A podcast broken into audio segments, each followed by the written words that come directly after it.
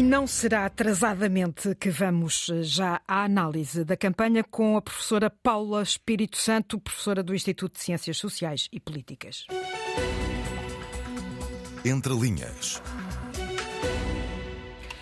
Olá, boa tarde, professora Paula Espírito Santo. Hoje temos a entrada de António Costa na campanha do PS. Tivemos logo pela manhã um artigo de Cavaco Silva nas páginas eh, do Correio eh, da Manhã. Os partidos precisam mesmo dos seus pais eh, nas campanhas? Olá, boa tarde, Natália. Precisam e estes pais têm feito também a sua, o seu papel fundamental, se bem que nem sempre são compreendidos uh, começando aqui pelo artigo de, do Correio da Manhã, de Cavaco Silva, que uh, é interessante porque eu estava aqui a ler o artigo e diz assim: porque decidi dizer que voto na Aliança Democrática. Este é o título do artigo.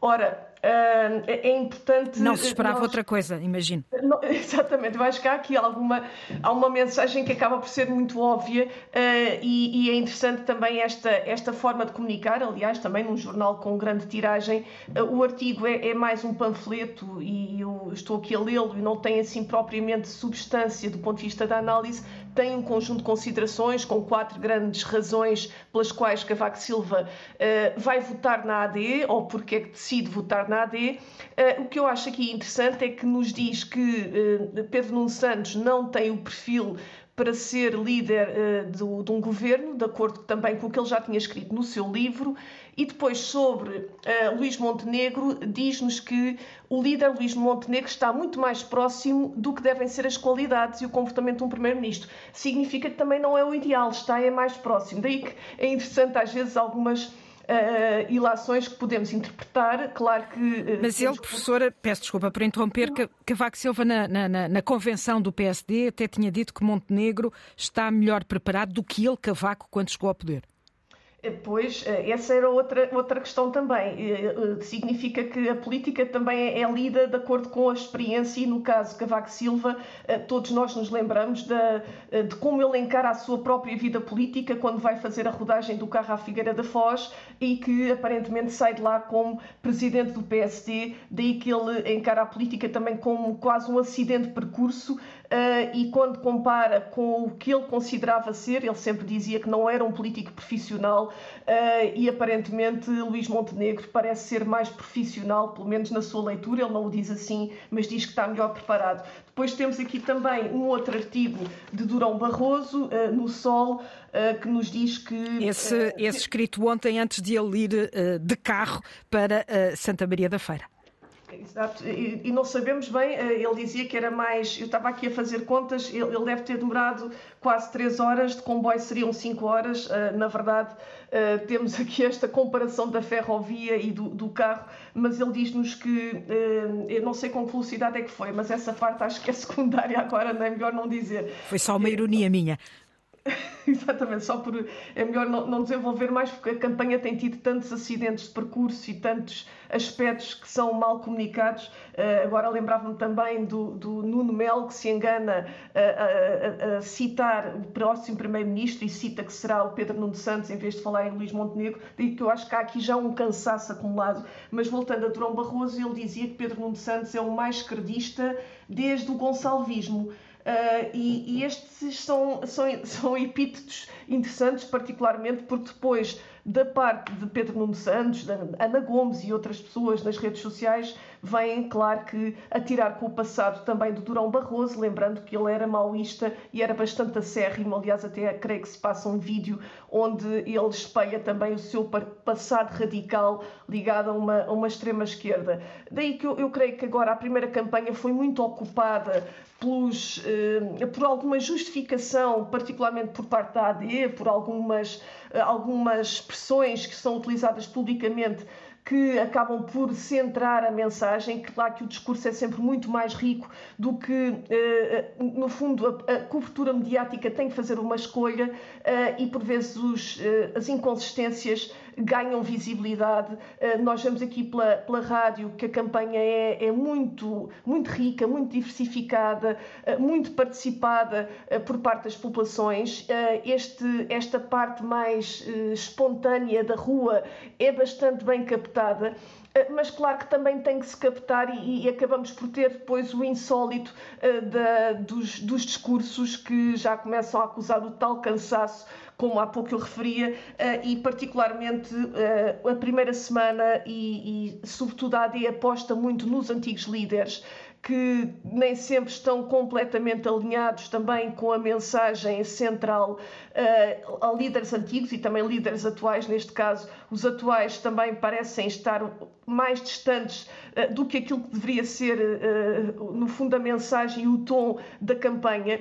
quando nós falávamos dos mais antigos, naturalmente, o, o Passos Coelho acaba por fazer uma ligação que, que é cavalgada ou que é desenvolvida depois do ponto de vista da relação entre imigração, ele não o diz de uma forma muito expressa, mas depois acaba por se desenvolver o próprio Montenegro acaba por aliar a imigração a um certo sentimento, ele não diz que é insegurança, mas depreende-se que seja insegurança e essa questão acaba por ser também muito explorada e muito criticada. Depois temos os temas da interrupção voluntária de gravidez e agora mais recentemente Professora, climáticas. E, e eu, eu, eu, peço desculpa, mas vamos ter que ir avançando e eu ainda queria ir a, a, a, António Costa, mas para já, de ontem à noite temos Durão Barroso. No fundo, Cavaco Silva, com o artigo de hoje, e Durão Barroso eh, com a intervenção de ontem, eh, procuraram, sobretudo, estancar qualquer sangria mais para o Chega. Ou estou errada? Eh, sim, eu, eu, creio que essa é uma leitura importante que se deve fazer. Nós sabemos que uma parte do eleitorado da AD eh, poderá revelar aqui algum cansaço ou algum descontentamento e está a ser canalizado para o Chega, pelo menos os estudos demonstram que há esse interesse e também os estudos pós-eleitorais eh, e depois também agora percebe-se que o próprio eh, Ventura não desbarata e, e centraliza também, acaba por ter uma mensagem muito inclusiva desde a esquerda à direita e do descontentamento, mas depois também sabemos que está a tentar colar a mensagem do Chega, pelo menos às antigas lideranças, aproveita até o próprio Pedro Passos Coelho como sendo o eventual futuro militante do Chega, uma questão de tempo, como dizia André Ventura, eh, e, vai buscar, eh, no fundo, os argumentos mais clássicos, os argumentos eh, menos, vamos dizer assim, da centralidade ou do centrão que poderiam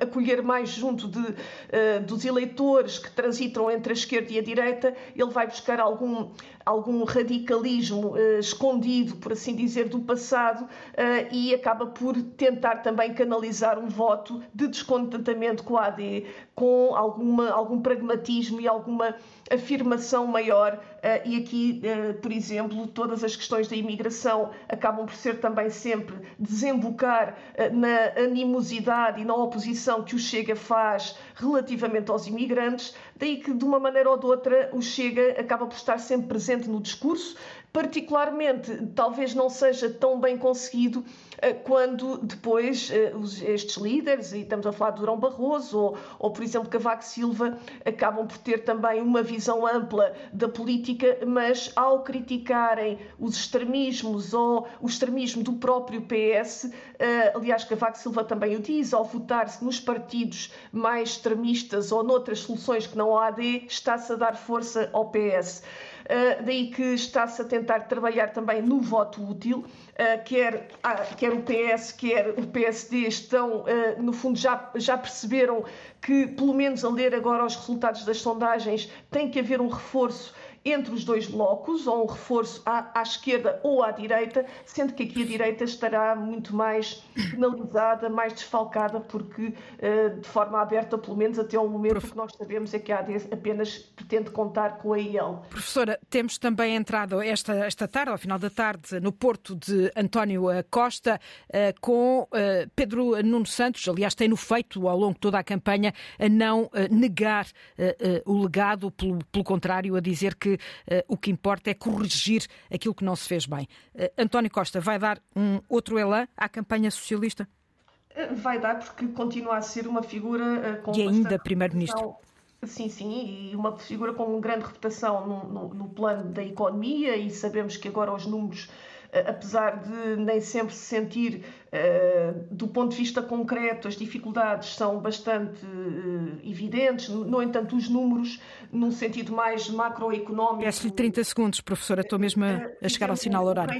O rating, o rating, Portugal atingiu o rating mais elevado dos últimos 13 anos, em termos em termos de cotação internacional, em termos financeiros. Daí que nós temos alguns números que certamente vão ser utilizados de novo para canalizar o voto, particularmente dos eleitores indecisos, daqueles eleitores que podem estar ainda indecisos entre PS e PSD, particularmente esses, se calhar, são os mais eh, os que vão estar mais atentos também a alguns argumentos, não tanto de, contra, de, contra, de, de oposição ou de contra-propaganda, mas particularmente argumentos que sejam mais positivos. Eu julgo que António Costa será, se calhar, mais uh, evidenciará os louros dos últimos oito anos e, e, será uma mensagem que poderá ajudar também a canalizar um voto de esquerda uh, e um voto que seja mais no sentido de utilidade propriamente uh, e acaba também por reforçar a força do PS. Uhum mas mais por essa via uhum. da, dos efeitos e dos,